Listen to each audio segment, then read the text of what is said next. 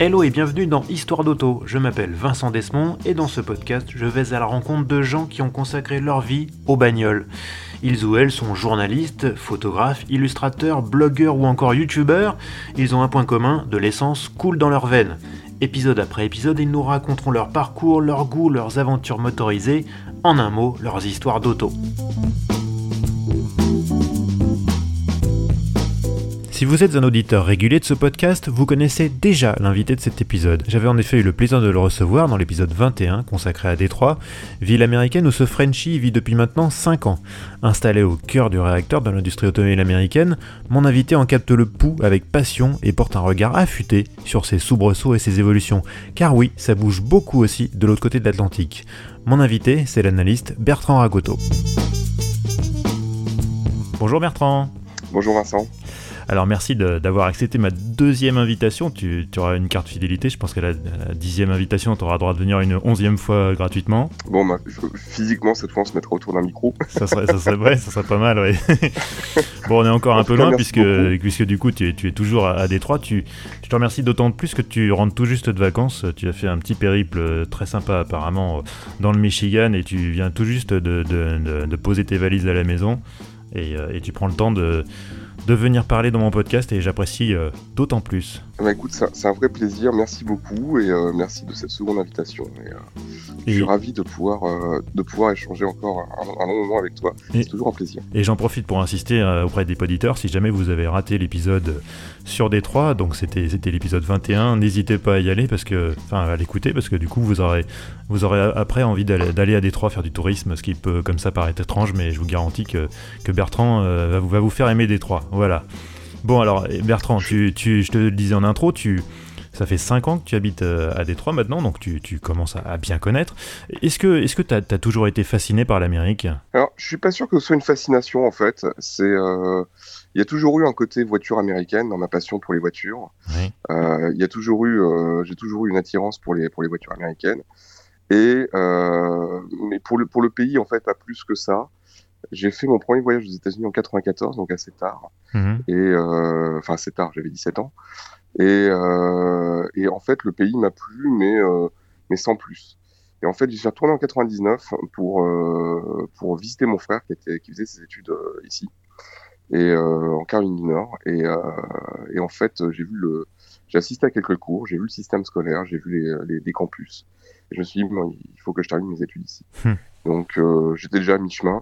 Et en fait, j'ai fait, euh, j'ai fait euh, les dernières années de mes études aux États-Unis. Et, euh, et, en fait, c'est là où j'ai vraiment découvert le pays. j'ai découvert la culture, j'ai découvert le, la, la, façon de vivre, la mentalité. Alors la mentalité, il y en a, il y a 50 États ici, donc c'est un peu 50 pays.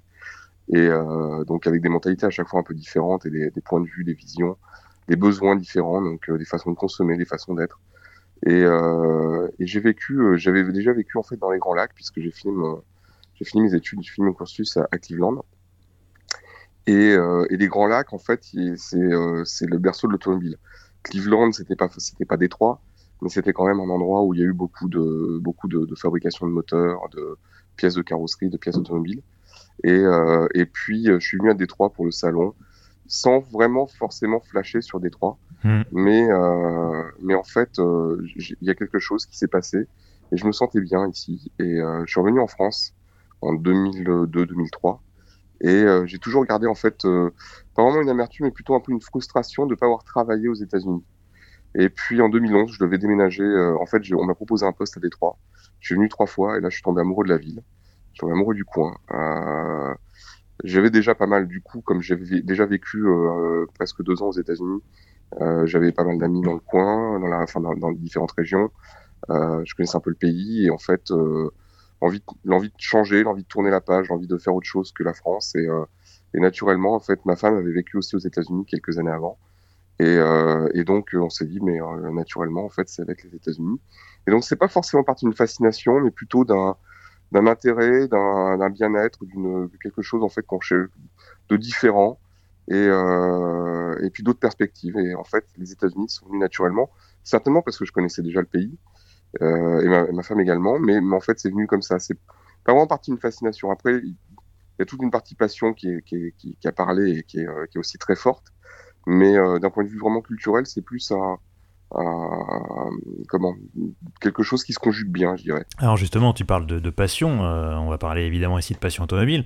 À quand remonte ton intérêt pour, pour la bagnole? Euh, Je pense que j'étais trop jeune pour m'en souvenir. Euh, j'ai grandi en fait avec. alors mon père a, mon père a deux, deux, centres d'intérêt et mon père a deux fils. ces centres d'intérêt sont. mon père est un militaire de carrière qui faisait du tir sportif et donc, il s'intéressait, euh, enfin, il était vraiment dans tout ce qui était militaire. Et euh, mon frère, lui, est du coup passionné de, de militaria, d'histoire militaire, il en a fait ses études d'ailleurs. Et mon père avait un autre intérêt, c'était les voitures. Euh, il a grandi, mon père vient de Madagascar. À Madagascar, il y a un peu de tout comme voiture. Mhm. Et il y a des voitures américaines, des voitures européennes, et ainsi de suite. Et donc, il a toujours eu cet intérêt pour, pour la mécanique et des voitures américaines et des voitures pardon tout court et euh, j'ai grandi avec mon père qui euh, les week-ends euh, achetait des voitures à la casse hmm. et avec deux voitures il en faisait une et après il la revendait donc c'était son hobby du week-end j'ai grandi avec des, des, revues de voitures posées sur les tables avec euh, euh, mon père qui m'emmenait voir des voitures anciennes quand il y en avait dans le coin, me faire remarquer, oh, t'as vu, tiens, une traction dans la rue, ou une DS, ou ce genre de choses. On a eu une DS quand j'étais adolescent. Hmm. Mon père avait toujours adoré cette voiture. Euh, j'ai pu la conduire un tout petit peu parce que pardon, j'avais 16 ans, je pense, quand il l'a vendue. Et ça va la DS T'étais pas, t'étais pas malade à l'arrière? Pas du tout. J'ai jamais été malade en voiture. Mon ah bah frère, c'est bien. Ah oui. voilà. Donc il en faut toujours un, mais. ouais, parce que les DS c'est quand même particulièrement réputé pour ça, quoi. Non, j'ai jamais été malade en voiture, pas plus en DS d'ailleurs qu'en Crown Victoria, parce que si, euh, si pour ceux qui ont déjà pris un taxi à New York à l'époque où il y avait encore des Crown Victoria, avant que les Prius, euh, c'était des Crown Victoria avec des systèmes d'amortissement comme ce sont les châssis séparés où la voiture bouge aussi latéralement. c'est quand même assez déroutant au départ. je crois que les Américains parlent de, de l'end yacht. Oui, voilà, l'end yacht. Le, le, yacht qui va sur la Terre, quoi. Voilà, c'est ce qu'on appelle en français des paquebots. Et euh, ce sont des voitures qui sont très grandes aussi. Alors, ce qui est très marrant avec les voitures américaines, c'est que on se rend pas forcément compte quand on les voit de loin, mais euh, les, les, coffres sont immensément longs. Mmh. Les capots moteurs euh, sont aussi très longs. Et en fait, dans l'habitacle, finalement, on n'a pas beaucoup tout petit, de place. oui. c'est clair. On a, beaucoup de place au coude. On peut mettre trois personnes facilement, voire même quatre personnes assises côte à côte. Mais au niveau des genoux, faut pas être trop grand, surtout à l'arrière. C'est assez, assez, étonnant. Donc, euh, donc voilà. Mais c'est vrai que euh, voilà. Mais j'ai jamais été malade dans cette DS. Hmm. J'ai même au contraire énormément adoré, énormément apprécié le, le, le confort, le, le, côté du les euh, comment les, les, en dessous des tapis de sol, il y avait des, des, des des, euh, je sais plus comment s'appelle cette matière, pour amortir en fait. On avait l'impression de marcher dans des moquettes américaines justement. Euh, et puis le côté amortissement euh, m'a toujours m'a toujours plu. Donc non non. Donc voilà, donc j'ai grandi en fait avec des revues de voitures, avec des magazines, avec des, des prospectus à chaque fois qu'il y avait une foire ou ou la possibilité de rentrer dans une concession, je m'en sortais avec les prospectus de tous les modèles. Euh, que ma mère un jour a, a, en partie euh, détruite parce que euh, elle a, elle a, elle voulait vider le grenier. Aïe, aïe, aïe. J'ai réussi à sauver en fait l'essentiel, heureusement. Mais j'ai perdu, euh, j'ai perdu par exemple la, le prospectus de la 604 GTI. Oh là, ah oui, collector. Qu'on ne trouvera plus jamais. Ah bah oui. mais, mais j'ai pu garder quand même un paquet de choses et, et en fait ils m'ont suivi à, à Détroit, je les ai aujourd'hui, juste derrière moi. Voilà. T'as chargé un container de documentation, quoi. Euh, oui, je, dois admettre que. alors, moi, j'avais déjà, déménagé quand ma femme m'a rejoint, en fait, quand on a, on a déménagé en deux, en deux temps. Et, euh, et, en fait, mes revues de voiture et euh, livres de voiture, prospectus et autres, c'était presque un cinquième des cartons avec lesquels on est Donc, euh, ce que, comme je le disais lors, lors de, de, la cérémonie de mariage d'un, ami dont j'étais le témoin, j'ai quand, on, quand on épouse quelqu'un qui est passionné, on épouse aussi sa passion et on, le partage avec sa passion. Oui, c'est ça. Pour le meilleur et pour le, pire. Dès le départ. Exactement. Et alors, ta première voiture, c'était quoi? La première voiture qui m'a. En fait, bon, on a eu quelques voitures dans lesquelles que j'ai pu conduire chez moi. Il y en a deux qui m'ont marqué. Euh, la première, c'est une 405. C'était une, une, 405 SR, 1 litre 9, boîte courte. Mhm. Euh, c'était plutôt léger, plutôt vif. J'ai un peu fait mes armes là-dessus, puisque je, j'ai conduit, je conduisais assez vite quand j'avais 18 ans. Euh, et assez mal puisque j'avais 18 ans. et euh, il m'est jamais arrivé de, de, de bricole et, et, et, donc euh, et donc tant mieux. Mais j'ai beaucoup apprécié cette voiture, très légère, très vive. et puis en étant étudiant, j'ai eu une, une 205 ma SR également avec son petit GTU 65 chevaux, sur laquelle j'ai commencé à faire un peu de hot-roading léger, on va dire. Euh, d'autres appellent ça du tuning ou du bolidage. euh, mais j'ai fini avec un volant de, un volant de 205 GTI en cuir. Euh, j'ai installé un contour à la place de la montre euh, en, prélevant un tableau de bord de GT dans une casse. Ah ouais. Euh, et, et, ainsi de suite. J'avais même mes réglages de carbu où, avant de rentrer sur l'autoroute, j'ouvrais le capot et je changeais la richesse. Et en arrivant en ville, il fallait que je change de nouveau, sans quoi la voiture s'étouffait. Mais en fait, celles qui m'ont marqué le plus, c'est la première voiture que je me suis achetée. Donc, j'ai fini avec une, j'ai eu une Mustang ici aux États-Unis quand j'étais étudiant. Mhm. C'était une 94 V6 boîte euh, boîte 5 rapports avec un, 3 litres euh, non une S5 95. Donc les toutes premières en fait des formes euh, euh, je sais plus comment ils ont appelé ça. Ah oui, oui, celle qui était un petit peu biodesign là. Oui, voilà, biodesign, qui reprenait un peu des formes de Taurus. Voilà. Mhm. J'ai adoré cette voiture. Je l'ai eu, je l'ai eu. En fait, je l'ai vendue il y a deux ans. Donc, ah oui. on l'a gardée aux États-Unis. Ouais, c'est une voiture de vacances après. Hmm. Euh, euh, et, je l'ai vendu il y a deux ans parce que dans le Michigan, les assurances sont très chères. Mais euh, c'est une voiture, alors il faut se rendre compte, quand on est européen, c'est une voiture qui est essence avec un v, 6 3 litres 8 culbuté hmm. qui fait 145 chevaux pour 3 litres 8. Donc en hmm. fait, on a quoi? On est à peine à 30 chevaux litres. Donc la zone rouge est à 4700 tours. Ça se conduit comme un diesel en fait. ça roule sur le couple, mais euh, faut pas tirer dans les tours sans quoi on va finir par faire traverser les bielles. Euh, dans la vallée du dans la vallée du V, mais euh, mais voilà. Et puis en fait, la première voiture qui, enfin la première voiture que je me suis achetée, c'est un coupé Z3 de liquide BMW. D'accord. Que je regrette encore aujourd'hui, mais euh, dans tous les cas de figure, j'aurais pas pu la garder puisqu'en déménageant ici, j'aurais pas pu l'importer. Donc ça, c'est une voiture, c'est la voiture qui m'a marqué et la, la première voiture que je me suis achetée. J'hésitais avec des anciennes. À l'époque, j'habitais à Paris. Et euh, j'avais regardé une Fulvia Zagato. C'était à peu près les mêmes prix. On était dans, 10-15 000 euros à l'époque. Et euh, la Fulvia, en fait, même si j'adore toujours la, ligne, c'était une traction, donc euh, certainement pas. Euh, à part quelques voitures, à part quelques quelques modèles, je fuis les tractions. Euh, c'est voilà, c'est comme c'est une partie de ma, ma passion, c'est plutôt d'avoir les roues arrière qui qui, qui font avancer la voiture, et les roues avant qui la font tourner. Donc voilà un peu mon parcours automobile et la voiture qui a marqué, c'est vraiment le, coupé Z3 euh, euh BMW, qui est, euh, qui est, une voiture en fait que je que je regarde encore en me disant bon, euh, j'y retournerai un moment ou un autre. Seul problème, c'est que les prix ne cessent d'augmenter, bah un peu comme tout d'ailleurs. Bah oui. Mais c'est ça le problème. mais bon. Mais bon, on verra peut-être plus tard. aux États-Unis, au moins, on n'est pas, on n'a pas de restriction de circulation, on n'a pas de limite dans, dans ce qu'on peut faire. Donc, on n'a même pas de, de, contrôle technique dans le Michigan. Donc, en gros, ah on fait un peu ce qu'on veut. D'accord. Voilà. Bon alors aujourd'hui tu es euh, analyste euh, du secteur automobile. Est-ce que tu peux un peu euh, nous raconter en, quelques mots ton, parcours professionnel, comment tu en es arrivé là? Et, ce que, et en quoi consiste ton métier? Alors comment j'en suis arrivé là J'ai fait des études de, d'école de commerce, un MBA aux États-Unis. Voilà, j'ai fait un peu, j'ai découvert différentes choses, tourné plutôt vers le marketing.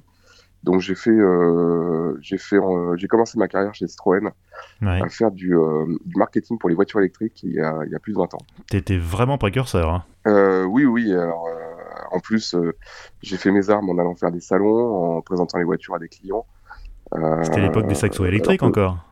C'était l'époque des saxos et des berlingots électriques. Oh Donc 80 km d'autonomie. Oui, tout allait bien. 90 km/h. on pouvait faire plus de 80. Hein. C'est Mais en fait, c'est là où j'ai compris que la voiture électrique, il faut six mois pour comprendre vraiment le fonctionnement et pour s'adapter à la conduite, euh, pas être trop vif au démarrage au feu rouge, euh, accepter en fait prendre de l'élan euh, avant une côte pour accepter que on perde un peu de vitesse parce que c'était des voitures où l'impact sur l'autonomie en fait pouvait être très rapidement euh, visible. On pouvait faire baisser le, le, la jauge d'électricité comme on pouvait faire baisser un compte tour.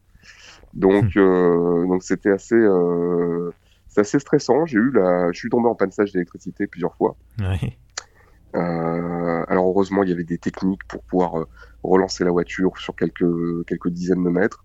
Donc dans les embouteillages parisiens, en fait, j'ai pu m'extirper et aller vers des bornes de recharge rapide qui existaient déjà à l'époque pour recharger la voiture en, pour prendre 80% en 30 minutes et, et repartir et faire aussi plein d'essence puisque les voitures électriques de l'époque avaient un petit chauffage Webasto qui fonctionnait à l'essence avec un réservoir de 10 litres. Ah ouais. pour pas tirer sur la batterie. Bah donc, euh, donc voilà, donc j'ai fait du marketing pour ces voitures-là où on me demandait tout le temps, bon, et la rallonge doit être de combien et, ah et à combien à quelle distance peut-on s'éloigner de la prise donc j'ai fait toutes les toutes les, mauvaises blagues carambar en fait, autour de la, de la, voiture électrique. Et déjà à l'époque on avait identifié beaucoup de, de, de problématiques liées au eh ben à la nécessité d'avoir des réseaux de rechargement extrêmement extrêmement denses hmm. la nécessité d'avoir des matériaux les transformations des usines les risques les risques industriels les risques sécuritaires puisqu'on avait quand même eu des des soucis alors que les batteries c'était pas du lithium à l'époque, hein, c'était mmh. nickel cadmium mmh. euh, ou nickel, euh, nickel méthylhydrogène, je sais plus. Et il y avait beaucoup de problèmes, euh, mais euh, mais il y avait mais c'était un vrai plaisir à conduire en fait. Ça a changé mon, mon, ma façon de conduire à Paris, une façon de conduire quand même assez agressive à Paris puisque faut toujours forcer le passage partout. Ouais. Et là avec une voiture électrique finalement en fait ça rend assez zen et euh, c'était plutôt agréable et, euh, et c'est là où j'ai apprécié le véhicule électrique où j'ai su euh, j'ai su le regarder, puis après j'ai regardé l'évolution, euh, j'ai suivi l'évolution. Donc ça, c'était 2001, 2000, 2000, 2001, 2002. Et puis euh, ensuite, après, j'ai fait une carrière plutôt euh, équipementier rang 1, rang 2 euh, pour différents postes en marketing, en vente. Et puis en 2008, je suis rentré dans une société qui n'existe plus, enfin qui existe, qui est une autre société maintenant, euh, qui s'appelait RL Polk, qui est une société basée à Détroit, euh, mmh. qui appartenait à la famille Polk à l'époque. Euh, et, et, en fait, c'était mon premier, mon premier job d'analyste. C'était le job où, où en fait je faisais les prévisions de marché. Donc euh, j'avais des, des, des, grands tableaux Excel très complexes, des logiciels de, de calcul, et euh, j'établissais les, les volumes de, de, véhicules par rapport eh ben, au, au, succès qu'un modèle pouvait, pouvait avoir sur des critères un peu subjectifs, mais euh, sur lesquels il faut être le plus objectif possible. Mm. Donc c'est pas parce qu'on n'aime pas une voiture qu'elle va pas, elle va pas, va pas se vendre. Donc euh, faut mettre vraiment la passion de côté. Faut savoir. Euh, ouais, c'est pas facile ça. Faire la part des choses. Ben finalement en fait c'est là où euh, j'y viendrai après, mais où ma passion automobile en fait c'est vraiment euh, euh, c'est vraiment séparé en deux choses, de, de, on a pris deux formes très différentes qui cohabitent sans me rendre schizophrène, mais qui cohabitent parfaitement et et qui, qui, me permettent en fait de naviguer entre un métier qui me passionne et euh, une passion pour les produits auto, pour les, les, les voitures qui, euh, qui, qui s'éloignent beaucoup des voitures d'aujourd'hui. En fait, je suis plutôt, euh, euh j'ai plutôt apprécié les voitures des années 70, 80, 90, euh, plus que les voitures d'aujourd'hui où je suis pas du tout dans l'esprit. la, la meilleure c'est la prochaine et la plus mmh. belle c'est la suivante. J'ai pas, j'ai jamais, jamais été en fait adepte de, ce, de cette philosophie-là que je comprends tout à fait hein, et, et que je critique pas, mais c'est pas du tout la mienne. Et je suis plutôt, euh, je suis plutôt resté sur des, voitures qui m'ont fait rêver peut-être étant jeune ou ou, euh, des époques. Et donc, euh, et donc en fait dans ce métier d'analyste du marché auto, donc il fallait être très objectif, il fallait pouvoir comprendre en fait, capter de l'information. Et c'est vraiment là où j'ai commencé à faire de l'intelligence de marché. Donc, et l'intelligence de marché en fait c'est mon métier d'analyste. C'est-à-dire l'intelligence, c'est pas, c'est pas avoir une tête bien faite, Hmm. c'est euh, faire du renseignement. La CIA, c'est pas hmm. juste une fabrique de gens, euh, de gens brillants. Ce sont les gens qui vont chercher du renseignement. Euh, donc, euh, je dis la CIA parce qu'il y a intelligence dans le nom. Oui, oui, oui. Euh, donc, donc, en fait, l'intelligence de marché, c'est d'aller capter de l'information, de savoir ben, quelle va être la prochaine génération de voitures, qu'est-ce qu'ils vont mettre dedans, pourquoi ils ont pris telle décision industrielle, quelle usine va fabriquer quoi, quels sont les sourcings, qui sont les équipementiers qui travaillent pour, pour la branche, quelles sont les contraintes financières, industrielles ou marketing euh, du constructeur euh, pour, pour, commercialiser un modèle ou un autre. Et donc, en fait, par rapport à tout ça, établir la stratégie du constructeur, quels vont être ses futurs modèles, est-ce que ces futurs modèles vont plutôt bien se vendre, euh, qu'il faut mettre du coup en, en, relation avec la concurrence. Et donc, pour tout ça, il faut connaître le marché automobile sur, sur les bouts, du, sur le, le mmh. bout des doigts. Et, euh, et donc, euh, j'ai accepté ce job dans une période où, en fait, je viens juste de terminer un autre, un autre boulot. Et j'ai accepté ce job où, euh, en fait, sur le papier, ça m'a fait rêver puisque euh, on m'a proposé en fait un autre job dans cette boîte-là, dans chez Polk. Et j'ai dit non, non, moi, ce qui m'intéresse, c'est plutôt cette branche-là de, de, la boîte. On m'a dit, bah, ça tombe bien, ils cherchent quelqu'un, mais ils ont arrêté de chercher parce qu'ils trouvaient pas. Hmm. Et donc, euh, et donc, euh, j'ai, euh, je suis allé euh, négocier ce job, j'ai passé les entretiens. j'ai même accepté une baisse de salaire pour rentrer dans ce job. Hmm. Donc, parfois, il faut, je pense que parfois il faut savoir, euh, il faut pas courir que après l'argent. Mmh. Il faut aussi savoir euh, être heureux dans son métier. Ben oui, bien sûr.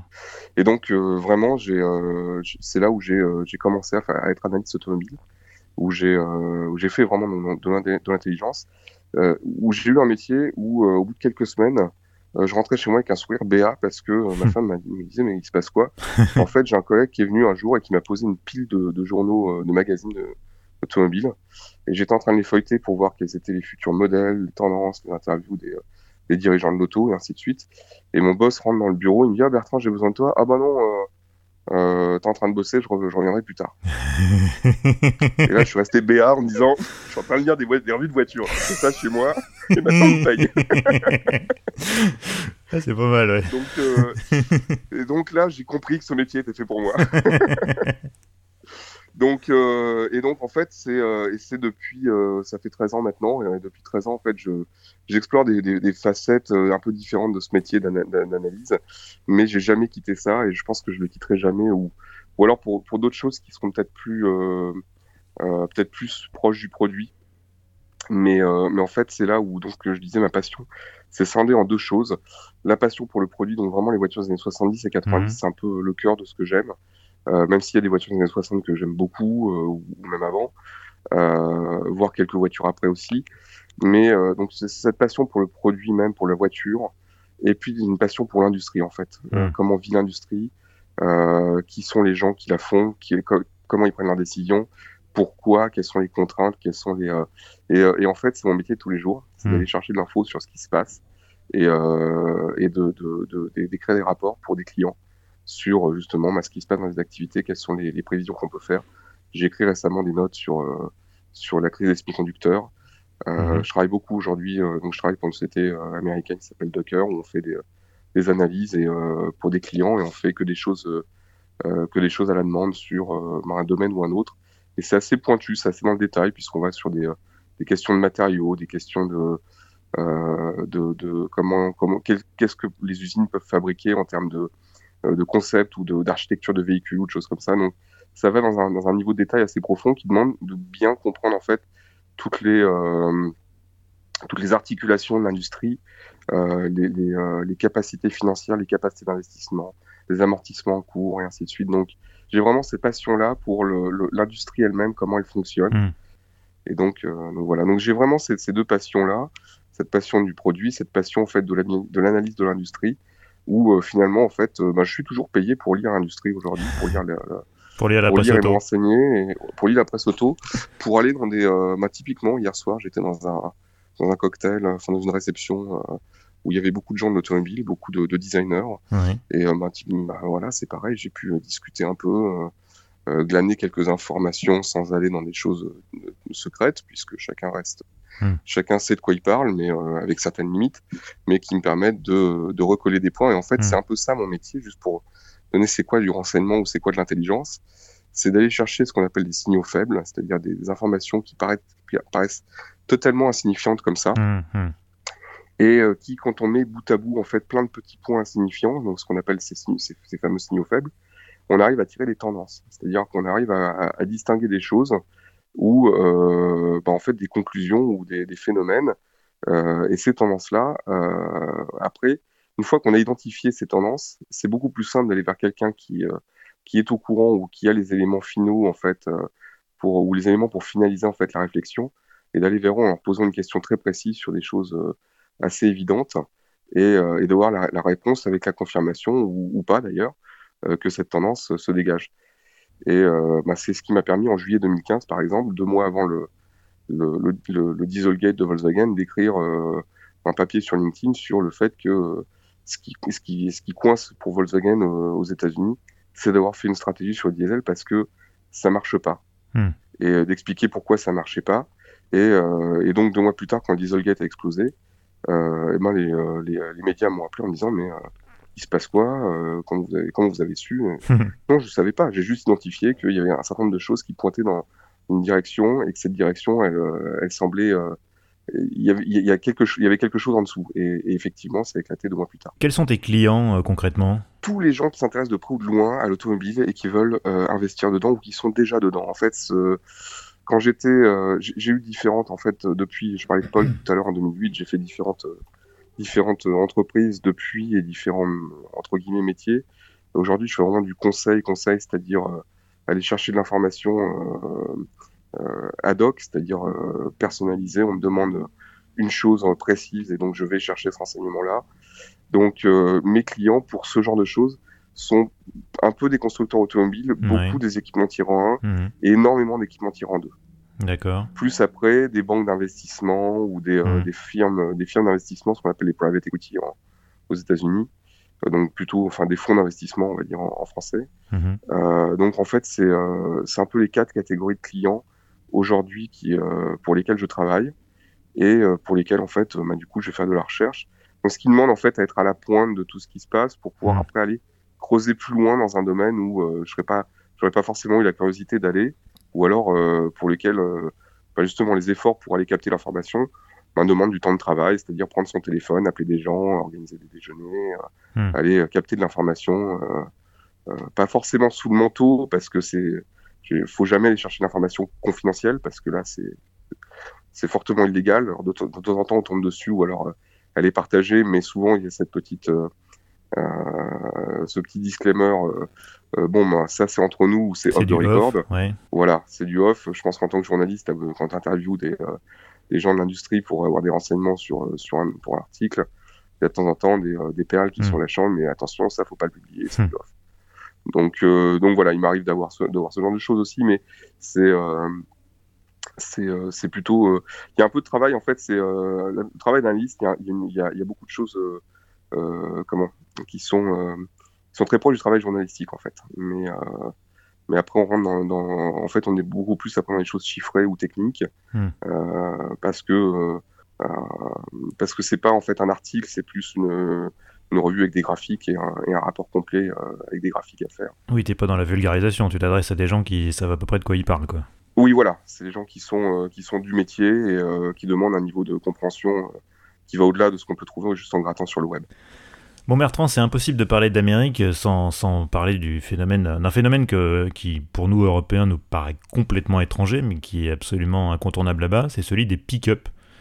Euh, je crois même savoir que ton, ta femme roule en pick-up? Oui, en F-150. voilà. le, best-seller, euh, voilà, le best-seller du marché américain depuis, 40, 40, 42 ou 43 ans, je crois. 43 ans. Alors comment, comment tu expliques cette passion américaine pour le pick-up? Ben, il y, a deux choses. La première, c'est, euh, je vais revenir à un grand concept qui est le rêve américain. Le rêve américain, c'est euh, c'est pas de faire fortune euh, en trouvant du pétrole dans son jardin. euh, on a souvent cette vision en fait du rêve américain, c'est de faire fortune, d'être l'oncle d'Amérique qui a réussi et, euh, et, qui roule en Rolls dans le dans le dans le Ford de, de, de, de la famille Ewing. Non, c'est pas ça le rêve américain. Le rêve américain, c'est euh, en fait c'est la classe moyenne, c'est le rêve de la classe moyenne. Euh, c'est ce rêve qui, qui est arrivé au, juste après la Seconde Guerre mondiale. Donc en fait c'est la vie pavillonnaire. Hmm. C'est euh, les loisirs le week-end. Euh, c'est je disais d'ailleurs tout à l'heure que les loisirs sont très importants. Les Américains partent peu en vacances, mais euh, savent très bien remplir leur week-end. Hmm. Donc en fait c'est un petit peu tout ça. Et pour vivre tout ça, en fait, le pick-up, c'est l'outil idéal. C'est-à-dire que euh, quand on a une vie pavillonnaire américaine, les, les, les, maisons ici sont faites en bois. Donc on peut remodeler sa maison en, en, changeant de place la salle de bain, ce qui est un peu impensable en France parce que les tuyaux sont dans le béton. Mmh. Euh, ici, on peut rerouter complètement euh, la totalité de la maison, tout modifier. Donc il y a beaucoup de gens qui font des travaux chez eux, dans leur jardin, dans leur, euh, dans leur maison, parce que c'est aussi une façon de, euh, de s'enrichir. C'est-à-dire que on, donne, on, on, crée de la valeur autour de sa maison, en augmentant la maison, en changeant la maison, en, construisant une aile supplémentaire, en mettant un étage supplémentaire, en, et, ainsi de suite. Donc en fait, on augmente la valeur de la maison. Ceci, il y a plein de systèmes, je ne vais pas rentrer dans les détails, mais il y a plein de systèmes financiers qui permettent après de faire des prêts sur la plus-value euh, euh, de la maison sans avoir à la vendre. Mmh. Donc euh, parce que la maison prend en valeur, donc on gagne de la valeur dessus, et donc ce qu'on appelle l'equity de la maison, on peut faire des prêts là-dessus, et, ainsi de suite. Donc c'est une façon de, de, de de, de créer du, euh, du, capital pour les, euh, pour les gens. Donc, euh, ce besoin de bricoler, en fait, beaucoup d'Américains l'ont. Et du coup, un pick-up, ça devient, ça commence à devenir utile pour transporter toutes sortes de matériaux et ainsi de suite. Je parlais aussi des loisirs où finalement, bah, un pick-up, on peut mettre des canoës dedans, on peut hmm. tracter à peu près tout ce qu'on veut. Donc un bateau, euh, là dans la région des Grands Lacs, il y a énormément de gens qui ont des bateaux, euh, ou des jet skis, ou, euh, ou d'ailleurs d'autres, d'autres, comment, d'autres moyens de, de sport nautique. Et puis l'hiver, on peut mettre des skis, des motoneiges, des voilà. et puis on achète des meubles, des choses. Moi, j'ai acheté un appareil de musculation il y a un an. Je suis allé le chercher avec le pick-up. je l'ai à peine démonté, je l'ai jeté dans le coffre, j'ai mis les sangles et c'est parti. Hum. donc, et en fait, voilà, on veut aller faire un tour dans un parc du coin en vélo. Et ben, on met les quatre vélos dans le coffre, enfin dans la benne, et c'est parti. Et c'est pareil, on met juste, on pose les vélos, on met une sangle pour pas qu'ils s'envolent. Euh, et, et, roule. Et donc, euh, ce côté, en fait, euh, véhicule très, très polyvalent fait que bah, le pick-up, c'est plus qu'un utilitaire, c'est devenu un véhicule familial. Et en fait, il y a eu, une, il y a eu un virage dans les années 90, en fait, vers, vers ce côté plus familial du, du, pick-up. Ce pick-up, faut aussi savoir que, alors là, je parle des, particuliers, hein, le pick-up, c'est aussi le véhicule utilitaire des, des gens mmh. qui, enfin, des, des, des, artisans, ou euh, des gens qui travaillent dans des, euh, dans des, dans des domaines, euh, je dirais plutôt techniques, construction, manuelle ou autre, où le pick-up en fait permet de transporter des outils, des matériaux, un peu de tout. Et donc le pick-up, c'est vraiment le véhicule utilitaire qui sert aux professionnels. Et, et, en fait, des professionnels, c'est devenu un véhicule familial dans les, vers les années 90.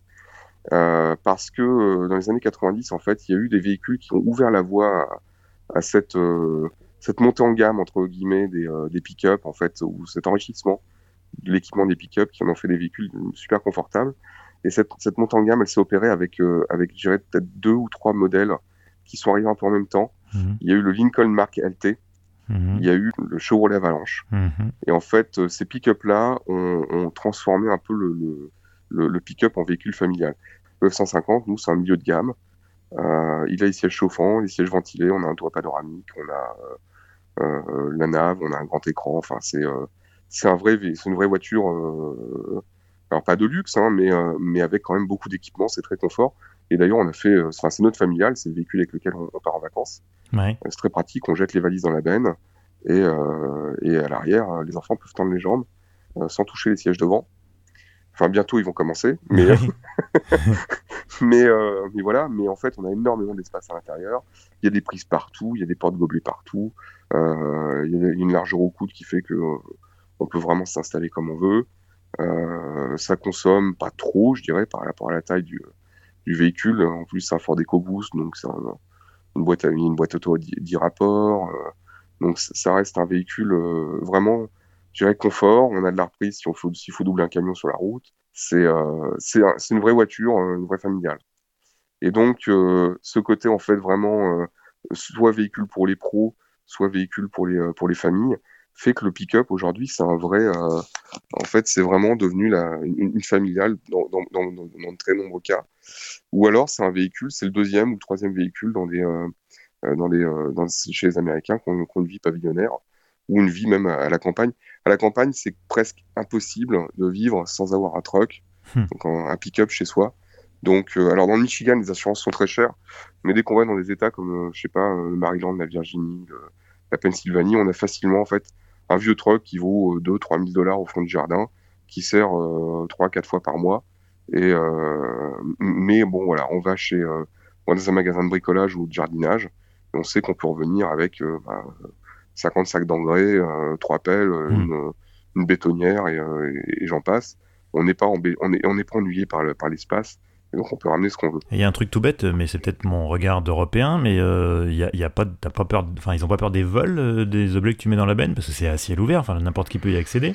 C'est alors c'est oui c'est assez européen finalement comme euh, ça arrive. Je dis pas que ça arrive pas, hein, ça arrive bien sûr, mais moi ici l'été je peux laisser les, les, fenêtres ouvertes de la voiture. Ouais, d'accord.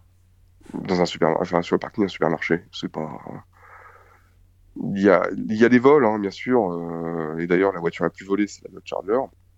Oui. Donc, euh, euh, qui est ma voiture à moi. Donc, hmm. enfin, qui est ma voiture à moi. Qui est...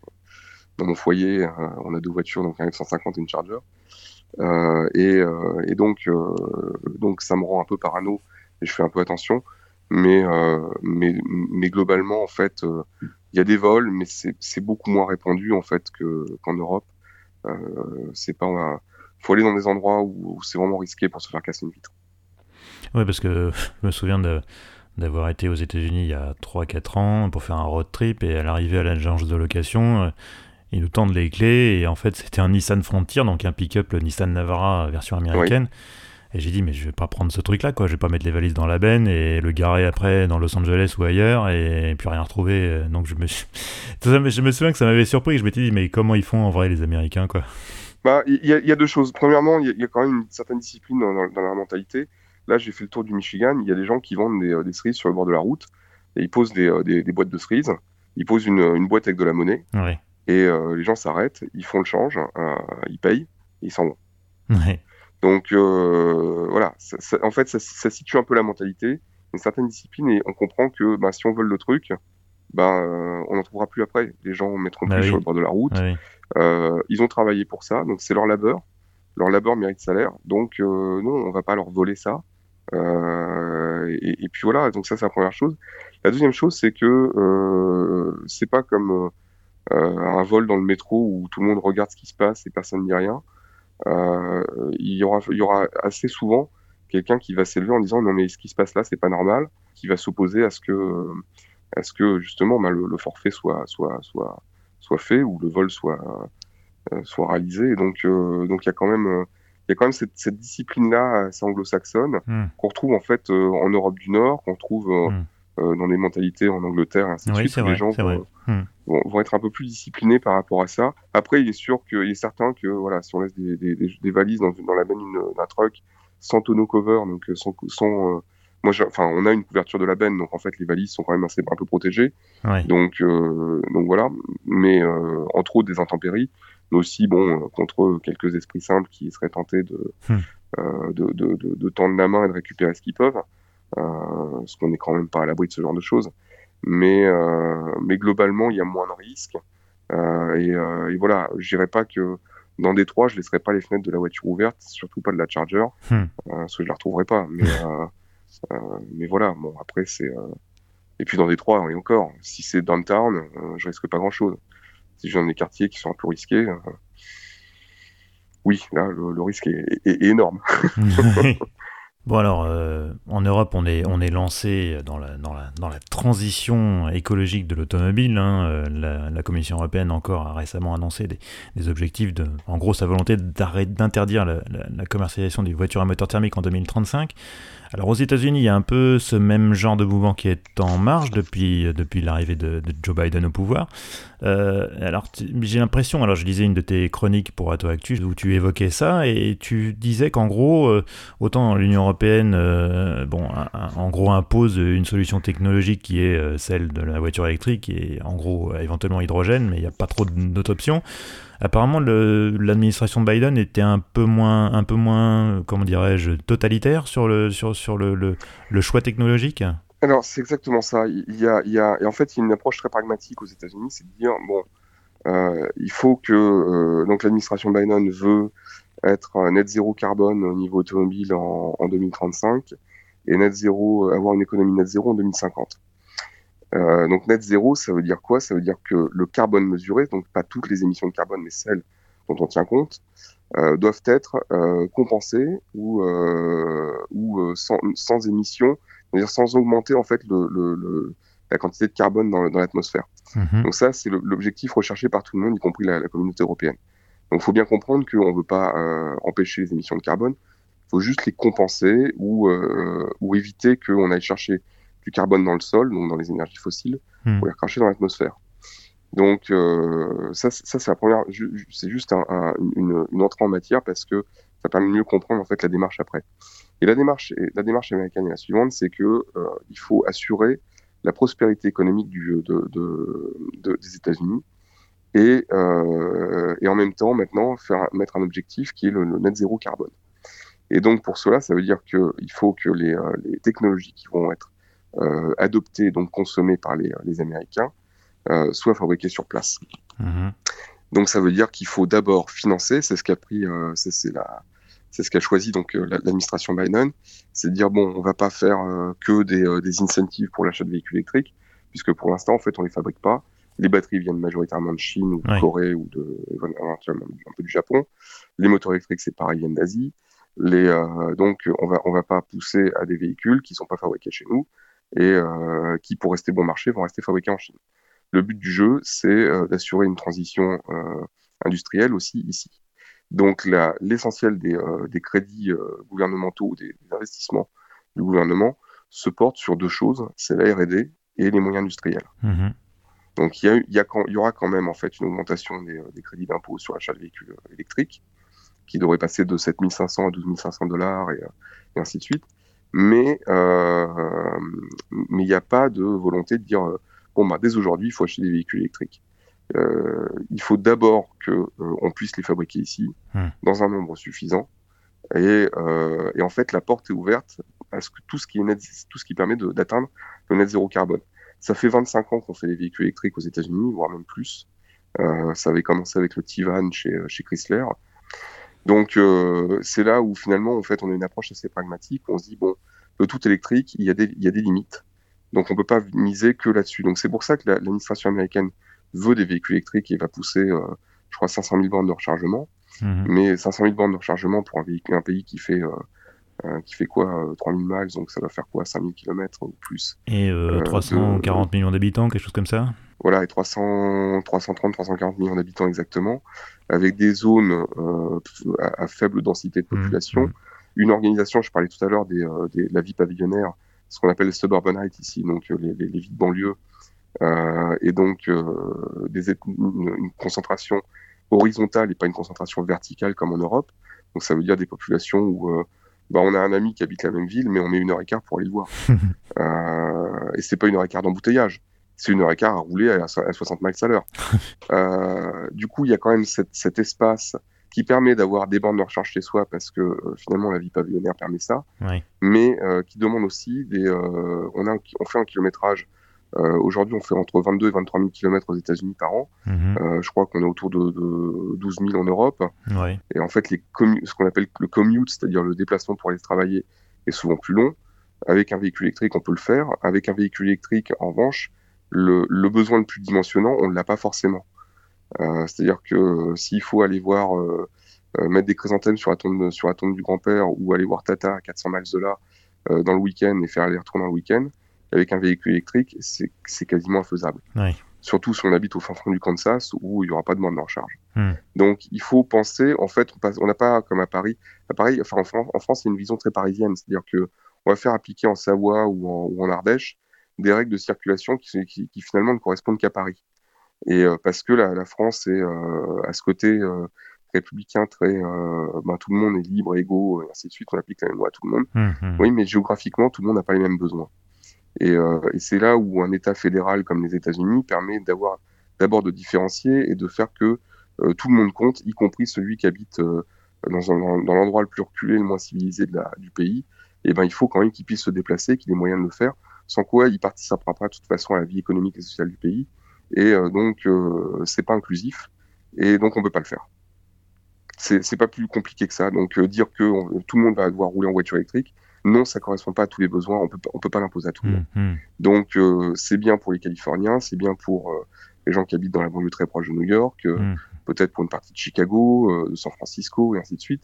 Mais on peut pas l'imposer à des gens qui habitent maintenant le Midwest où il y a des grands espaces. il faudrait mettre des bornes de recharge qui vont servir une fois par an. Mmh. Et, et, le coût, le coût serait absolument délirant. Donc l'État américain donc choisit en fait une, une politique de dire bon, il faut arriver au net zéro peu importe les moyens. Donc on va payer des recherches pour trouver des solutions qui vont nous permettre d'arriver au net zéro et surtout de, permettre d'y arriver de façon durable, euh, parce que de plus en plus, en fait, on, s'aperçoit que les batteries, euh, les batteries ont des limites.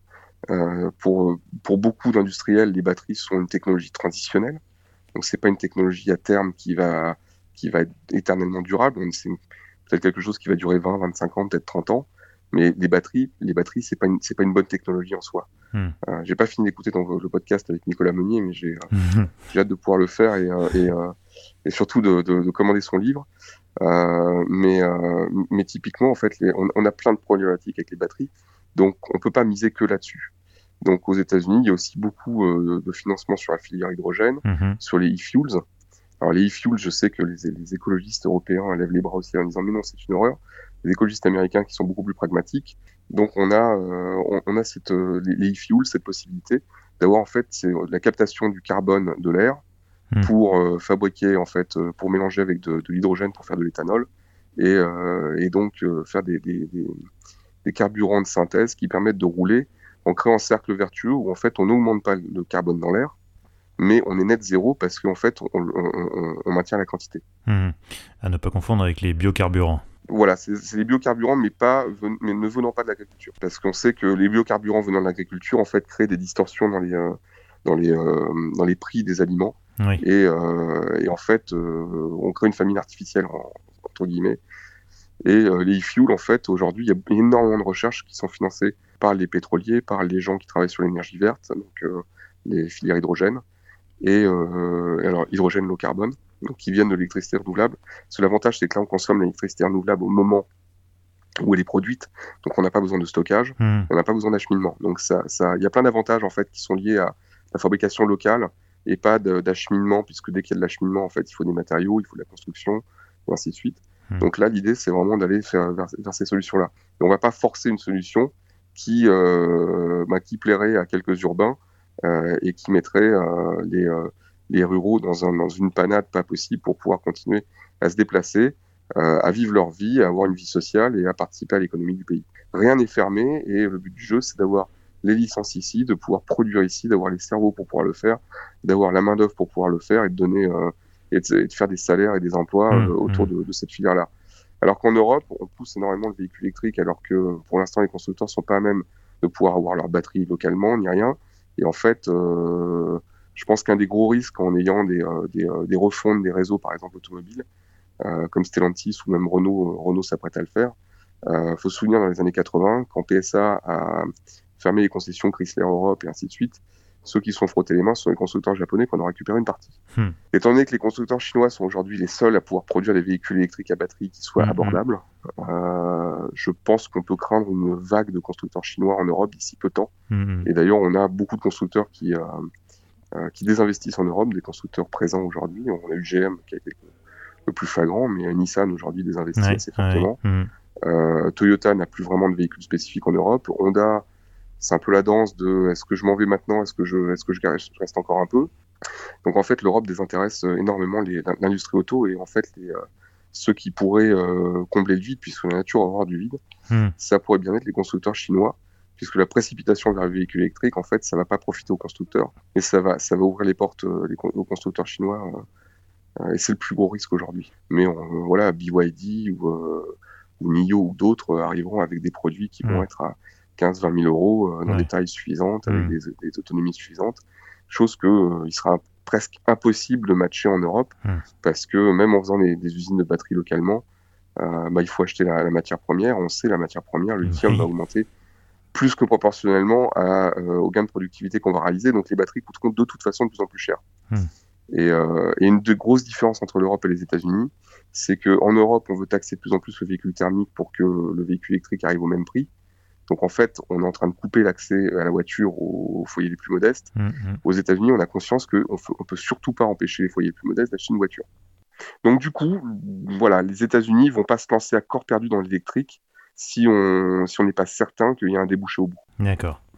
Bon, on va, mettre un peu de côté la, voiture électrique euh, pour le moment. On va parler un peu de General Motors parce que, mine de rien, ce constructeur, ce gros géant de l'automobile américaine et de l'automobile mondiale même, a une particularité. C'est le seul groupe automobile au monde à être dirigé par une femme. Elle s'appelle Marie Barra. Ça fera 8 ans en janvier 2022 qu'elle qu'elle est à la tête de General Motors. Euh, est-ce que tu peux nous parler un peu de Marie Barra? Est-ce que, et, dresser peut-être un, bilan de, de, ces 8 ans à la tête, ou presque 8 ans à la tête de GM bah, D'abord, euh, c'est vrai qu'en fait, ça a beaucoup fait parler parce que euh, l'automobile est quand même un milieu d'hommes. Mhm. même si aux États-Unis, il y a quand même beaucoup plus de. il y a eu beaucoup plus tôt, beaucoup plus de femmes qu'en Europe, même si le mouvement est. est alors, je dirais peut-être pas mondial, mais au moins on, on le trouve en Europe et aux États-Unis. Euh, on a euh, on a beaucoup de on a beaucoup de femmes à des postes assez, élevés, assez en vue. Euh, c'est arrivé par d'autres industries au départ. je pense HP, j'ai perdu son nom. Carly Fiorina. Carly Fiorina, voilà. Merci. Il y a eu Yahoo aussi qui a eu une, femme à, sa tête. Il y a eu donc il y a eu quelques industries comme ça. On commençait à montrer des femmes des femmes leaders et donc à commencer à changer un peu les, les mentalités. Dans le tout, c'est un peu c'est un peu plus dur on a encore des réflexions de temps en temps. on peut encore entendre des réflexions de gens qui disent enfin bon, voilà, c'est Marie Barra. Hmm. En fait, c'est plus, euh, j'irais plus sur des sur des choses, des qualités de la personne. Ou alors c'est vrai que bon, c'est la première femme qui arrive à la tête d'un constructeur aussi imposant. Hmm. c'est quelqu'un qui vient de l'industrie. son père était chez GM, elle a fait hmm. toute sa carrière chez GM. c'est quelqu'un qui, qui comprend l'automobile. C'est quelqu'un visiblement qui a quand même une certaine appréciation du produit. Euh, donc, euh, pour moi, ça ne fait pas de différence. C'est plus euh, de voir après ce qu'elle va mettre en œuvre ou ce qu'elle a mis en œuvre. Sur, sur 8 ans, en fait, elle a, elle a créé, en fait, une, elle a assuré une certaine continuité sur des directions stratégiques qui ont été prises à l'époque de ben, d'Anna Carson ou mmh. qui était son, son qui l'a placé d'ailleurs, de son prédécesseur, de choses qui ont été décidées en fait au moment où il y a eu la task force en 2008-2010, au moment du chapter 11 de la, de la mise en faillite de, de, de GM. Mhm. Euh, il y a eu beaucoup de stratégies en fait où elle a, elle a, plutôt conduit une, une, forme de continuité de l'entreprise. Et euh, c'est d'ailleurs un des, un, des gros, euh, une des grosses caractéristiques et en même temps, je dirais peut-être un peu aussi un problème de GM, c'est que quand on regarde FCA, Ford, enfin Stellantis maintenant, Ford, et même Toyota, Honda ou d'autres, on a, on a des gens qui viennent d'horizons divers, alors que chez GM, en fait, on s'aperçoit qu'au fil des années, on a beaucoup de gens qui sont, euh, qui, sont issus du constructeur, en fait. Hmm. Si, on n'a pas de renouvellement, si on n'a pas du 109 qui vient de temps en temps, on finit par tourner en rond. Hmm, et en hmm. fait, c'est un des gros problèmes de, GM, c'est qu'ils veulent changer, mais euh, les gens qui doivent assurer ce changement sont des gens qui, euh, qui n'ont connu que GM. Et donc, en fait, c'est un peu. Alors, je dirais pas que c'est le reproche que je ferais à, Marie Barra, puisque c'est pas de sa faute. Hein, elle a fait sa carrière comme ça et elle a très bien réussi. Mais euh, quand on la regarde, elle ou Mark Royce, euh, aussi chez, euh, chez GM, ben, tous les deux sont enfants de, de quelqu'un qui a fait carrière chez GM. Hmm. Tous les deux ont fait carrière chez GM. Donc c'est très difficile pour ces gens-là, en fait, qui dirigent le groupe, d'insuffler une culture nouvelle. Dan qui venait d'ailleurs, eh ben, il est resté président de GM quelques années avant d'être envoyé chez Cruise à, en Californie pour travailler sur pour être CEO de la branche qui fait les véhicules électriques, les véhicules pardon, autonomes ou la conduite autonome plutôt. Hmm.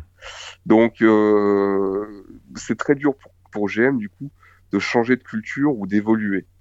Et, euh, ça, ça c'est très perceptible à Détroit, puisque finalement, on s'aperçoit que le constructeur euh, qui, affiche le plus d'ambition dans le véhicule électrique, dans le véhicule, dans la conduite automatisée, ainsi de suite, c'est aussi le constructeur dont la mentalité, en fait, est la plus, la plus pantouflarde ou, la, plus, la plus gravée dans le marbre.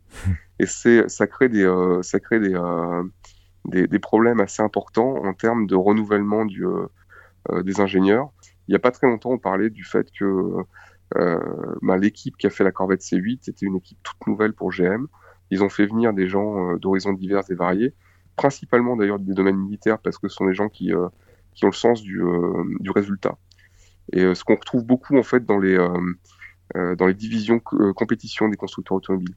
Ce sont des divisions qui sont assez préservées des systèmes bureaucratiques parce que euh, parce qu'il y a que le résultat qui compte. Peu importe les moyens, peu importe les process, euh, le but du jeu c'est que euh, derrière, au bout ce soit un succès. Et donc la C8 c'est un peu la même chose et donc ils ont ils ont débauché ou plutôt pris des, des gens qui sortaient de, de l'armée, des ingénieurs militaires. Et après ils ont dit bah à la fin du avant la fin du projet ou vers la fin du projet, ils ont décidé que bah, ces gens-là allaient changer la culture chez GM et donc ils allaient les infuser et les faire changer de service pour les envoyer vers d'autres divisions de GM qui euh, vont faire d'autres véhicules.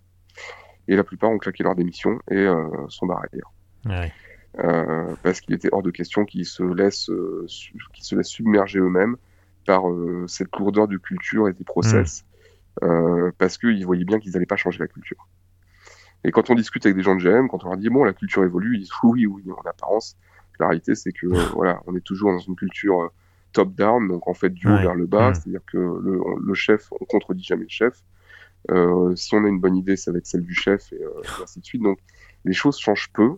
Et ça, euh, Marie Barra a changé beaucoup de choses chez mmh, GM mmh. dans, l'approche. Elle a eu des ruptures assez fortes. La vente d'Opel, c'est quelque chose d'assez qui demande pas mal de cran. Elle, a, un peu downsizé le groupe pour en faire un groupe plus profitable, quitte à, froisser en fait une, euh, une, une, mentalité chez GM qui, qui, était très forte, qui était celle de on est le leader mondial, c'est nous, on est GM et ainsi de suite. Et euh, elle n'a pas eu, pas eu peur de, de casser ça. elle n'a pas eu peur de donc d'abattre certaines certains certaines des fondations de GM pour changer changer des choses. Donc elle a eu elle a beaucoup de courage par rapport à ça. Mm. Elle a elle a pas froid aux yeux et mais on, alors il y a, y a, deux trois donc elle a, elle a ce côté là où elle a vraiment changé les choses embrasser aussi de nouvelles technologies d'électrification, de, d'aller vers, vers la conduite autonome, euh, Super Cruise aujourd'hui un système hyper au point et très appréciable. Oui, c'est l'autopilote de General Motors, hein, pour ceux qui connaissent pas. Voilà, et c'est beaucoup plus au point que l'autopilote et euh, à beaucoup de points de vue. Euh, c'est beaucoup plus limité dans son utilisation parce qu'il faut que les routes soient cartographiées, ainsi de suite. Mais au moins, le véhicule est, est, complètement sûr dès, qu'on le met dans ses, dans ses, en condition de conduire, conduire par lui-même. donc, il y a, y, a, y, a y a des choses où vraiment elle a, elle a poussé, il y a eu des, des avancées. Et puis il y en a d'autres où on voit que euh, euh GM pédale dans la smoule euh, sans, sans vraiment. Il y a eu des investissements massifs sur OnStar et tous les systèmes mmh. connectés. Mmh. Euh, où GM, alors de temps en temps on dirait GM c'est le leader. Bon, enfin les systèmes sont complètement rétrogrades. Mmh. Et là-dessus en fait la mentalité a du mal à évoluer parce que euh, on a un peu cette mentalité qu'on retrouve un peu à une époque chez PSA euh, du euh, mais oui mais nous on connaît mieux le produit que le client donc hmm. si le client comprend pas c'est que c'est que le client euh, le client est un idiot euh, donc on a encore un peu cette approche là euh, je suis pas le constructeur hein, mais chez GM il y a du mal à vraiment faire évoluer certaines choses ou alors il y a encore des des obstacles qui sont durs à abattre et là-dessus Maribara a, a, a, beaucoup plus de mal je pense venant d'elle-même d'un foyer purement GM euh, et puis après, il y a des choses qui sont du coup liées à la culture qui vont être beaucoup plus dures à faire évoluer. Mais je dirais que le, bilan globalement assez positif. En revanche, le, tout électrique et certaines décisions euh, font que, euh, ben, que ce soit Marie Barra ou quelqu'un d'autre d'ailleurs, c'est euh, des choses pour lesquelles euh, c'est pas lié au, au CEO, il y a beaucoup d'autres choses. Mais euh, il y a une blague récurrente à Détroit, c'est alors la prochaine faillite de GM, c'est quand? Donc, euh, c'est une malédiction en fait. Il y a, ouais, ou alors il y a une forme de, de, de, choses un peu cycliques. Et ce qui est marrant, c'est qu'on parle de ça par rapport à GM, alors que Chrysler lui-même a fait euh, faillite six fois. Et GM, malheureusement, euh, il y a des choses où on va peut-être faire avancer les mentalités pour avoir peut-être des, des, visions qui soient plus euh, euh moins tout ou rien. Et là-dessus, il y a encore beaucoup de travail. Je suis pas sûr que ça vienne sous Marie Barra, ça viendra peut-être avec d'autres hmm. personnes.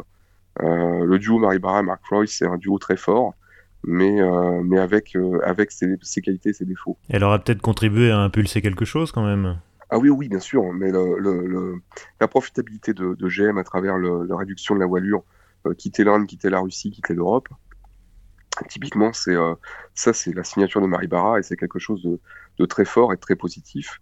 Euh, et, l'investissement dans l'électrification qui a été fait de façon très intelligente avec la, stratégie Ultium.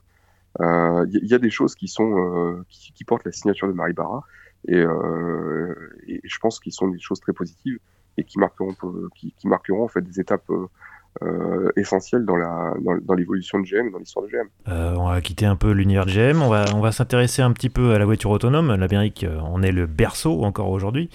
Euh, mais justement, où est-ce qu'on en est aujourd'hui? Est-ce que, est que concrètement, aujourd'hui, quelque part, on peut prendre une voiture autonome et être passager d'une voiture autonome sans personne à bord, juste, juste nous sur la banquette arrière? Ou est-ce que c'est encore du prototype? Alors, ça existe depuis 30 ans mais en, en, ce qu'on appelle en boucle fermée ou dans des, dans des, dans des zones aseptisées. Il euh, faut, faut, savoir que dans les usines automobiles ou dans les très grosses usines, il y a déjà des véhicules autonomes depuis très longtemps. Oui. Les véhicules autonomes au niveau militaire existent depuis les années 90. Oui, moi je te parlais sur la voie publique, moi.